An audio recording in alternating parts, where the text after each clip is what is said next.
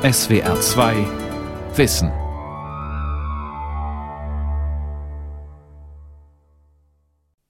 Das Mikrofon des Südwestfunk befindet sich heute Morgen im Saal des Kulturhauses Zweibrücken, in dem in wenigen Minuten die Sitzung der Strafkammer des hiesigen Landgerichts beginnen wird. Angeklagt sind 32 Mitglieder einer Bande, die fast zwei Jahre lang die Bewohner der Sieginger Höhe mit Mord, mit Raub und Diebstahl terrorisierte. Es kommt einem fast vor, als sei man um 150 Jahre in die Zeiten des Schinderhannes zurückversetzt. Am 7. Februar 1949 beginnt in Zweibrücken der Neumühler Bandenprozess, ein ziemlich ungewöhnliches Strafverfahren, in dem der gehörte Vergleich mit dem Schinderhannes immer wieder bemüht wird. Es geht um eine Verbrechensserie, die sich über mehrere Jahre hinzieht, die die Bewohner der Südwestpfalz in eine ständige Angst versetzt hat. Diebstahl, Raub, zahlreiche Morde, 126 Straftaten, alles ist dabei. 32 Angeklagte stehen vor Gericht und die stammen bis auf wenige alle aus einer kleinen Siedlung, Neumühle, südlich von Landstuhl. Und von dieser Geschichte, diesem pfälzischen Gangster-Epos, handelt diese Ausgabe im SWR 2 Wissen Archivradio mit Gabor Pahl und mein Studiogast ist der Historiker Christian Decker vom Institut für Pfälzische Geschichte und Volkskunde hier in Kaiserslautern. Herr Decker, was macht diesen Prozess vor 70 Jahren für einen Historiker so interessant? Interessant. Was diesen Prozess für einen Historiker der pfälzischen Geschichte, Regionalgeschichte so interessant macht, ist praktisch die Verbindung der großen Makrogeschichte und der kleinen Mikrogeschichte. Also äh, der Hintergrund des Kriegsendes, des allgemeinen zivilisatorischen Zusammenbruchs, der sich natürlich auch hier in der Pfalz bemerkbar macht. Wirtschaftliche Not, Besatzung, zunächst durch die Amerikaner, dann durch die Franzosen. Und damit kombiniert eben dieser berühmte Kriminalfall, in der Pfalz schon legendär gewordene Kriminalfall auf der Neumühle, weil man dann entsprechende Querbezüge herstellen Und was es kann. für uns im Archivradio natürlich so interessant ist, ist, dass es von diesem Gerichtsprozess Aufnahmen gibt, dass der Südwestfunk was damals noch möglich war, direkt aus dem Gerichtssaal berichtet. Der Saal ist überfüllt. Das Hohe Gericht hat inzwischen Platz genommen und unter dem Vorsitz von Landgerichtsdirektor Lang soeben die Sitzung eröffnet.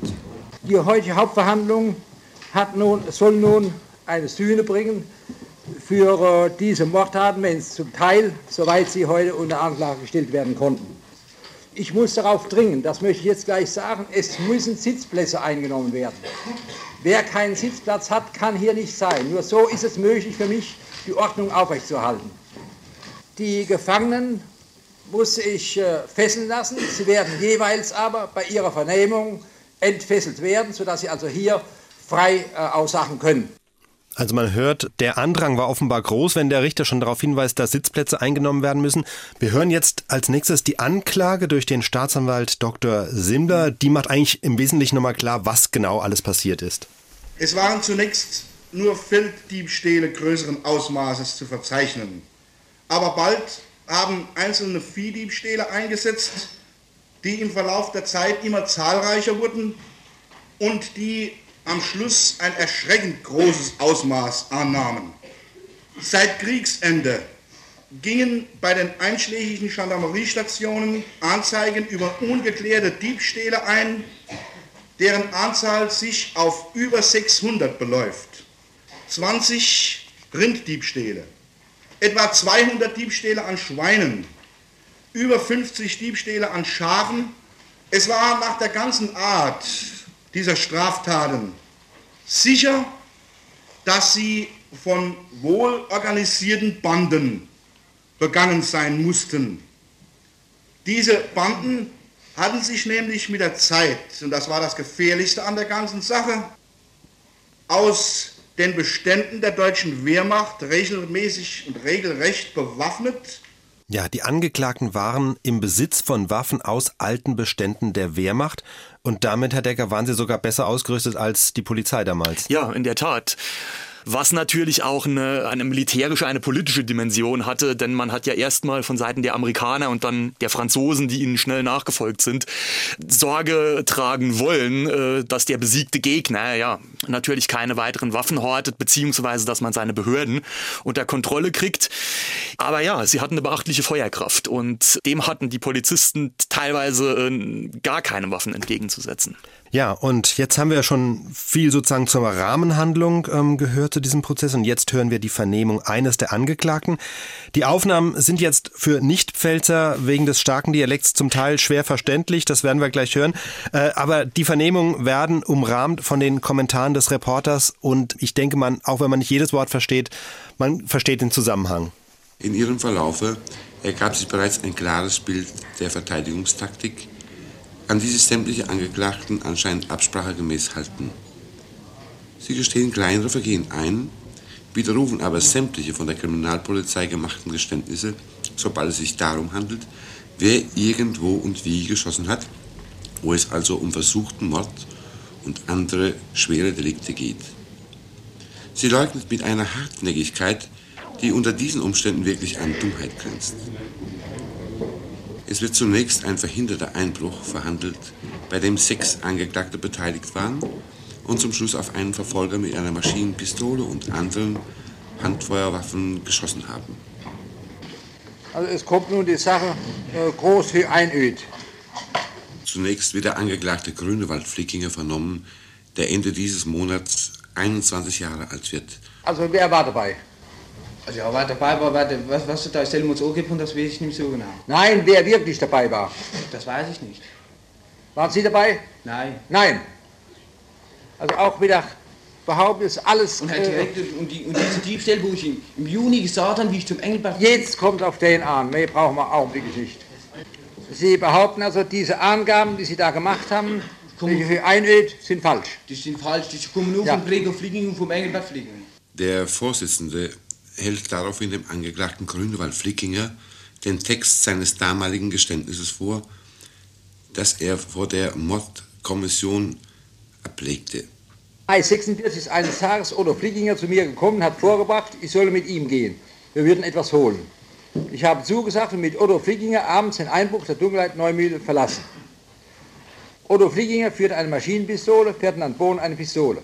Unter der Führung des Otto Flickinger begaben wir uns nach Höhe Einöd. Dort haben meine Begleiter in verschiedenen Anwesen nach einem Schwein gesucht, sie haben aber ein solches nicht gefunden. Dann begaben sie sich in ein Kolonialwarengeschäft, wo sie einbrechen wollten. Es kam ein Mann von Höhe Einöd gesprungen, der einen Täter fangen wollte.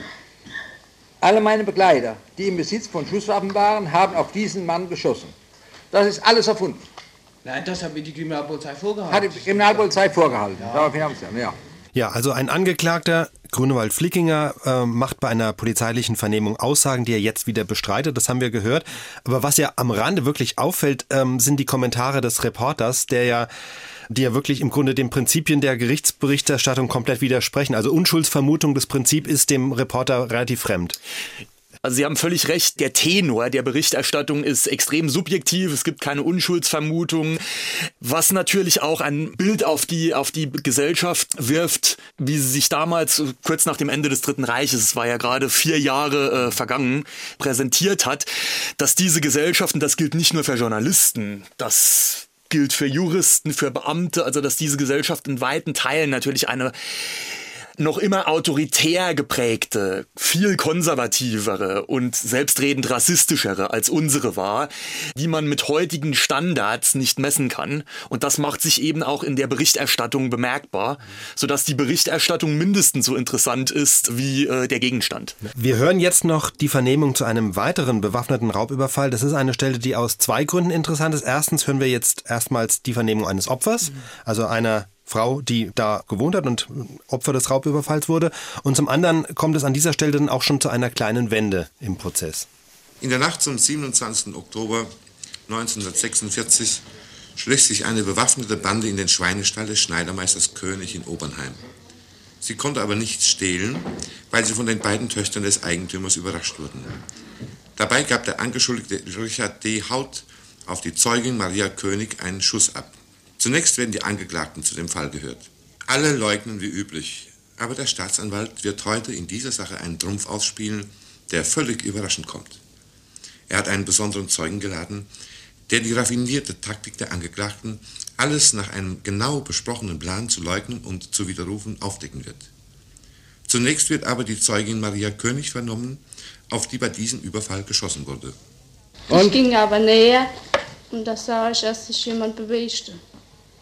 Also es war, die Tür war ein bisschen auf nur, oder ganz? Die Tür hat gar nicht auf, bloß das Lädchen hat aufgestanden. Ne? Das Lädchen nur. Also oben das Lädchen Das drin. Lädchen oder das Kleine. Das ne? ist oben drin, ja. Mhm. Dann ist meine Schwester, habe ich noch gesagt, genug ruf mein Vater, ne, ist das. Aha. Also, ne, das war das erste Ball, wie, wie der eine raus ist.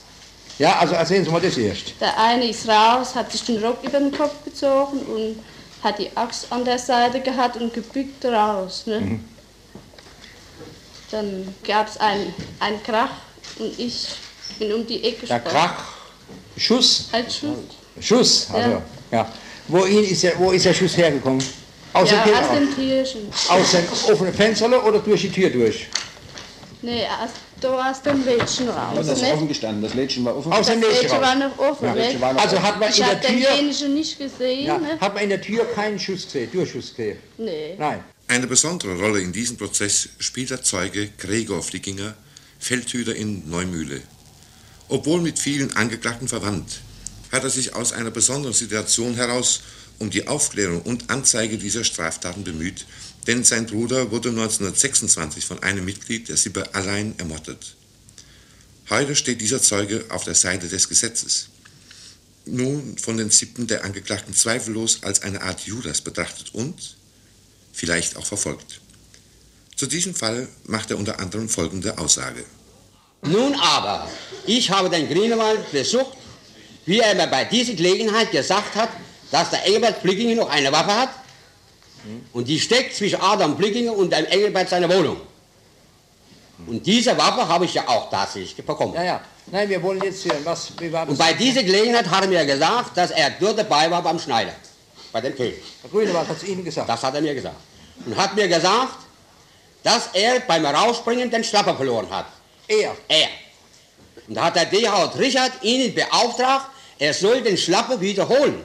Und das hat er getan. Und der D.H. Richard hat gesagt, du musst den Schlapper holen, wenn der, der Moritz den Schlapper sieht und er erkennt den Schlapper, dass er dein ist. Das hat er mir erzählt. In der Vernehmung des Zeugen Gregor Flickinger gab es einen interessanten Zwischenfall, als von dem Angeklagten Grünewald Flickinger in einer erregten Entgegnung auf die Zeugenaussagen das Wort Schinnerhannes ausgesprochen wurde. Es ist interessant, dass dieses Wort in diesem Prozess zum ersten Mal von einem der Angeklagten ausgesprochen wird.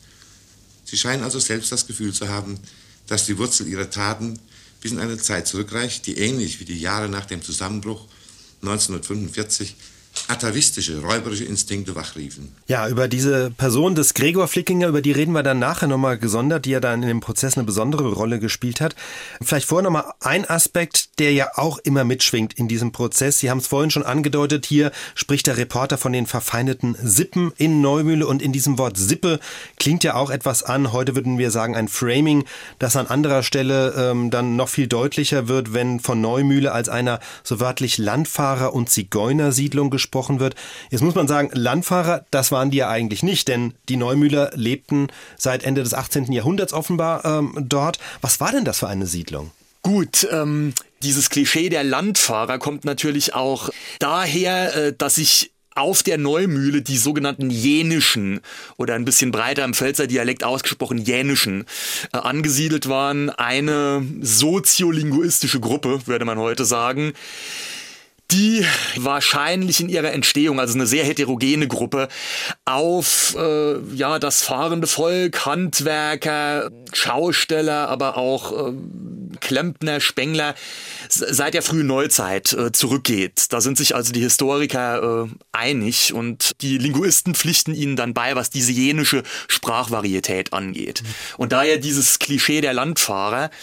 Ja, und diese wurden natürlich bis zu unserem Zeitpunkt, über den wir hier sprechen, bis 1949, unreflektiert in einen Topf geworfen mit in Anführungszeichen Zigeunern, Zigeiner, so nannte man sie damals, heute natürlich, äh, also mit dem, mit der Volksgruppe der Sinti und Roma, obwohl da erhebliche Unterschiede bestehen. Ja, also sie sind ja eigentlich, also jenische sind ja eigentlich gerade weder Sinti noch Roma. Genau, genau. Es gibt, was diese Sprachvarietät des Jenischen angeht, es gibt äh, Einflüsse aus dem Romanes, der Sprache der Roma, Lehnwörter, was aber jetzt auch nichts so Ungewöhnliches ist. Sprachen beeinflussen sich oder Varietäten.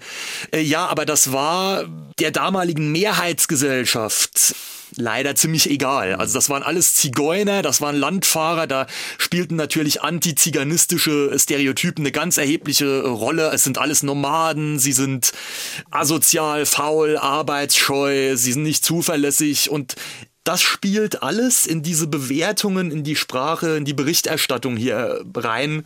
Ja, auch ja. wenn ich äh, von Ihren ehemaligen Kollegen spreche, tut mir leid, aber so ist es. So war es damals, ja. Das zieht sich durch, wir werden es hören. Wir ja, kommen ja. jetzt zum Fall Nummer 92 von, wie gesagt, 126 Straftaten.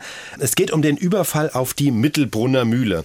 Was ist passiert? Fünf Neumühler begaben sich in einer Dezembernacht 1946 auf die Mittelbrunner Mühle, um, wie sie sagten, das Mehl für den Weihnachtskuchen zu stehlen. Dann kam der Müller, öffnete das Fenster, da wurde aus vier Pistolen auf ihn geschossen und ein Schuss traf ihn tödlich. Was diesen Fall betrifft, verlässt jetzt auch das Gericht den provisorischen Gerichtssaal in Zweibrücken und begibt sich direkt an den Ort des Geschehens zusammen mit den Angeklagten. Im Prozess gegen die Neumühler Banden nahm das Gericht eine Ortsbesichtigung auf der Mittelbrunner Mühle vor. Dort wurde bei einem Überfall der Müller kaltblütig erschossen, obwohl er nur am Fenster erschien und fragte, was ist denn jetzt schon wieder los? Die drei Angeklagten, die damals Schusswaffen mitführten und heute unter Mordanklage stehen, leugneten alle. Dieser hier, Richard Dehaut, führte eine 08-Pistole. Das ist das Fenster da. Ja, Haben das Sie ist über Fenster. den Staatsanwalt mitbekommen, diese Geschichte, dass da diese äh, Hülsen aus dem 9 mm, äh, diese 9 mm Hülsen, dort gefunden worden sein sollen, wo der grüne Wald nach der Darstellung des Erhards steht. Sie müssen bloß gesagt, was der Erhard sagt, ist wahr. Das ist gelogen. Was wahr ist, ist wahr. Ja. Nach den Angaben vom Erhard ja. sind aber unsere Ermittlungen als Gendarmerie richtig. Stimmt ja, eben nicht. Hin, hin Stimmt hin nicht, weil dort, wo der Erhard sagt, dass Grünewald gestanden habe, 0,8. Nur das Kaliber stimmt nicht. Kaliber stimmt nicht und kann infolgedessen mit der Darstellung des Erhard nicht stimmen, weil der sagt, dass der Grünewald eine 765 Da ist ja die Skizze, ja. bitte sehr, da ist die Skizze. Der Erhard sagt aber, die zwei sind hier gesprungen und haben geschossen. Im Zimmer, an dessen Fenster der Müller erschossen wurde, versuchte das Gericht, eine Klärung der Vorgänge in jener Nacht herbeizuführen. Sie sagen, dieser Schusskanal geht, lässt sich genau verfolgen durch das Holz. Ja. Können wir nun nicht eine Verlängerung vom Ausgang dieses Schusskanals im Zimmer durch in der gleichen Richtung ziehen, um festzustellen, wo der Täter mutmaßlich gestanden hat. Dann bekommen wir die Entfernung raus zwischen hier, zwischen dem Fenster, also dem Einschuss und dem Standort des Täters. Der Einschuss liegt tiefer wie der Ausschuss. Und das also ergibt, muss der Schütze tief gestanden muss sein. der Schütze tief gestanden sein und zwar aus möglichst kurzer Entfernung. Ja. Die Situation spitzt sich dramatisch zu, als die Tochter des erschossenen Müllers sich in die Unterhaltung einmischt. Ja, aber Staatsanwalt, ich soll ja tot sein, das wurde heute gelegen, da, da willst du nicht auf Saufung von unserem Chef. Die Wahrheit muss er rausgefunden. Die Wahrheit muss raus. Ihr gemeine Bande. Alle fünf habt ihr noch umgewiesen. Alle fünf. Ihr Lügnerbande, ihr Miserabel. Nein, ihr müsst ja schon. Die Wahrheit muss da rauskommen. Die, man ist die ehrlichsten Menschen der Welt, das wissen wir alle hier. Ich war an der Tiere gewesen, wie damit vorkommen ist. Die Minute, wo ihr noch lebt, das ist ein Verbrechen an der anderen Menschheit. Wisst ihr das? Ja, also da steht die Tochter des Ermordeten zusammen mit, mit Richter und Kommissaren und eben den Angeklagten. Ich stelle mir das ziemlich eine bizarre Situation Tat, vor. Ja. Also wenn mein Vater ja. ermordet worden wäre und eines Tages kommen die dann alle so auf meinen Hof, Richter, Staatsanwälte, Angeklagte ähm, und diskutieren da so in der Weise, als äh, ging es jetzt um die Klärung eines Nachbarschaftsstreits. Da haben Sie völlig recht und das war mir auch unverständlich dass äh, die Tochter von Müller-Göttel noch relativ ruhig bleibt in so einer Situation. Man merkt natürlich die unterschwellige Wut, aber wenn die Frau ausrasten würde, könnte man es gut verstehen. Ich meine, ja. das wäre wär menschlich nachvollziehbar. Sieben Wochen dauerte das Verfahren gegen die 32 Angeklagten. Das Gericht kämpft sich von Fall zu Fall. Die Angeklagten geben kleinere Diebstähle zu, aber sie schweigen ansonsten beharrlich, insbesondere zu den Morden. Doch es gibt zwei Belastungszeugen aus den eigenen Reihen. Das eine ist der schon erwähnte Gregor Flickinger, der vor Gericht aussagt, was ihm ein anderer Neumühler, Ludwig Siegel, anvertraut habe. Ludwig Siegel selbst kann vor Gericht nicht mehr auftreten, denn ihn hatte die Polizei bei einer Razzia erschossen. Also kommt es jetzt auf Gregor Flickinger an, der seine Verwandten schwer belastet. Gregor Flickinger. Er lebte unter den Banden, ständig bedroht, spionierte sie aus und steht heute voller Genugtuung als Zeuge vor Gericht. Der Ludwig hat mir das eingestanden. Was hat er eingestanden? Eingestanden, dass diese Männer wo jetzt Wirklichkeit angeklagt sind, die Täter waren. Dieser Zeuge ist der meistgehasste Mann im Gerichtssaal. Immer wieder lassen sich die Angeklagten bei seinen Erscheinen zu Gefühlsausbrüchen hinreißen. Wir haben jetzt den Eindruck von der Beweisaufnahme, die schließen wir jetzt hiermit ab und jetzt kommen wir zum Plädoyer des Staatsanwalts und da wird es jetzt nochmal in die gleiche Richtung heftig, denn der beschränkt sich auch keineswegs auf Fakten und Beweise, die eigentlich nach Lage der Dinge wirklich völlig genügt hätten, sondern er zieht alle Register des Rassismus und Antiziganismus. Wir alle wissen aus den damaligen Pressenachrichten, wie fürchterlich diese Teufel in Menschengestalt auf der Höhe gehaust haben. Es erhebt sich die Frage, wie war denn ein solches Treiben in der heutigen Zeit überhaupt möglich? Meine Herren, es gibt eine sehr einfache Erklärung für dieses scheinbar Rätselhafte.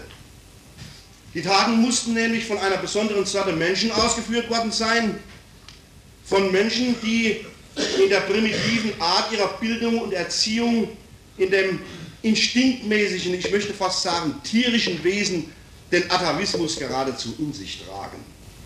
Wir alle wissen, auch ohne die Feststellung des Militärgerichtsurteils, meine Herren, wonach es sich bei den Neumühlern um einen wahren Stamm alter Zigeuner handelt.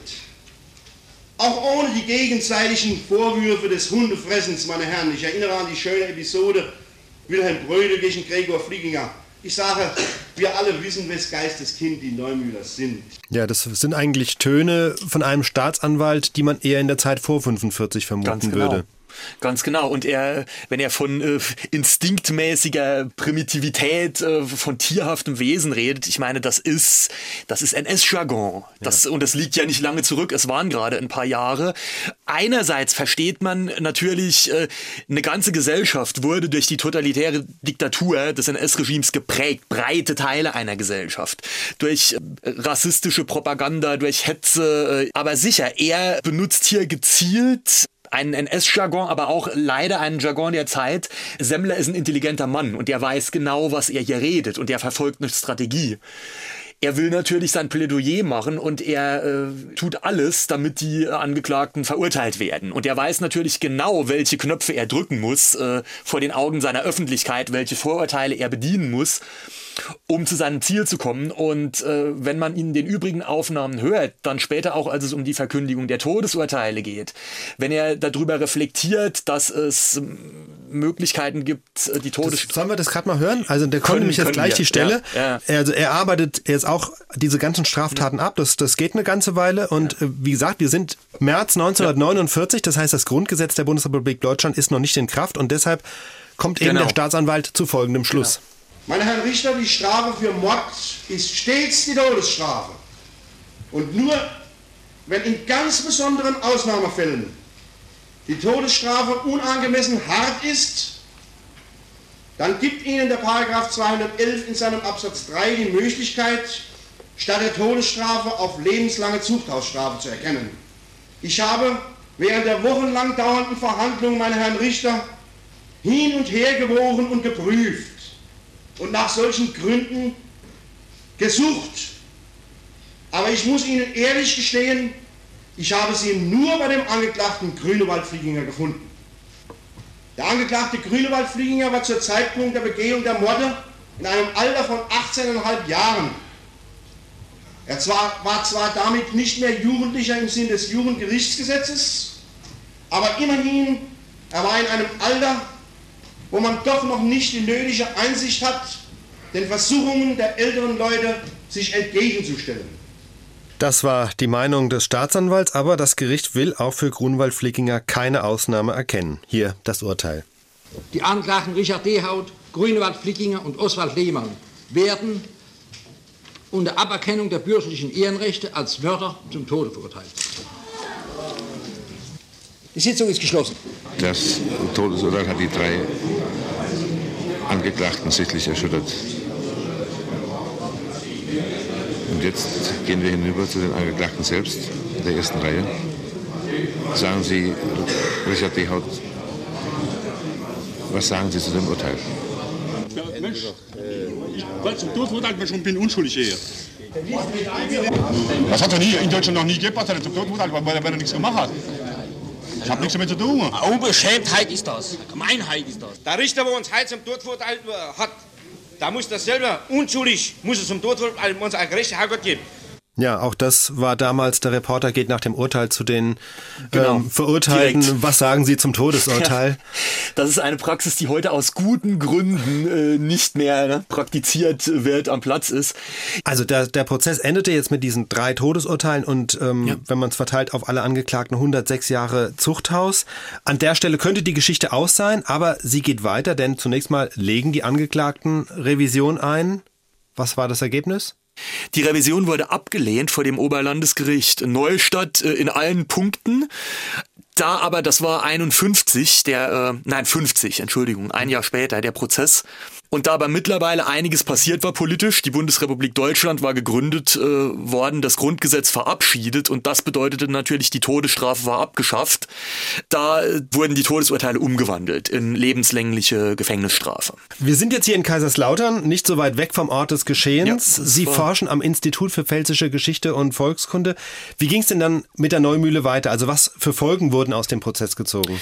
Also in, äh, zu, im Zuge des Prozesses hatte natürlich jetzt diese Neumühle das Dorf der vergessenen Seelen, wie Albrecht Flickinger das nicht ganz zu Unrecht charakterisiert, die hat erhöhte Aufmerksamkeit bekommen. Man muss auch wohl sagen, dass auf der strukturellen, der politischen Ebene da schon einiges im Argen lag. Ich meine, das war seit dem 19. Jahrhundert bekannt als sozialer äh, Brennpunkt. Das ähm, sage ich jetzt gar nicht, gar nicht polemisch oder, oder bösartig, aber dass es in dem Dorf Probleme gab, war bekannt. Das war auch in der Weimarer Zeit bekannt und offenkundig waren da Anstrengungen außer eben Strafverfolgungsmaßnahmen. Ansonsten waren Anstrengungen versäumt worden, was infrastrukturelle Maßnahmen angeht. Und Das hat sich geändert. das hat sich geändert unmittelbar nach dem Prozess. Also dann ab 1950 liefen Infrastrukturmaßnahmen an in den 50er, dann auch in den 60er Jahren. Also das äh, Dorf erhielt eben äh, erstmals eine moderne Infrastruktur, Anschluss an fließend Wasser, an Elektrizität. Es wurde dann eine Kanalisation gebaut. Es hat sich auch etwas verändert, wenn Sie sich heute das Dorf äh, anschauen. Äh, also das ist ein normales westpfälzisches Dorf. Ich kann das ein bisschen beurteilen. Ich stamme aus der Westpfalz. Also Erinnert noch irgendetwas an diesen Prozess dort? Nein, also äh, wenn Sie jetzt meinen, ob es dort irgendeine Gedenktafel gibt äh, oder ähnliches, also nein. Ich meine, gut, das ist natürlich auch keine, keine Publicity, äh, mit der man sich schmücken will. Genau. Das und Sie ist, haben ja äh, gesagt, ähm, und Sie haben es mitgebracht, das Buch von Albrecht Flickinger, Genau. äh, Neumühle, Genau. Dorf der vergessenen Seelen. Also da gibt's auch eine eigene Aufarbeitung dieser, dieser Geschichte. Der Prozess gegen die Neumühle-Bande, die Aufnahmen dieser Sendung, die können Sie in voller Länge bei uns hören. Zum einen in unserem SWR2 Archivradio Podcast, den gibt es auch in der ARD Audiothek und auf unserer Internetseite swr2.de-archivradio. Ich bedanke mich bei Christian Decker vom Institut für Pfälzische Geschichte und. Volkskunde. Mein Name ist Gabor Pahl. Die Welt verstehen. Jeden Tag. SWR2 Wissen. Manuskripte und weiterführende Informationen zu unserem Podcast und den einzelnen Folgen gibt es unter swr2wissen.de.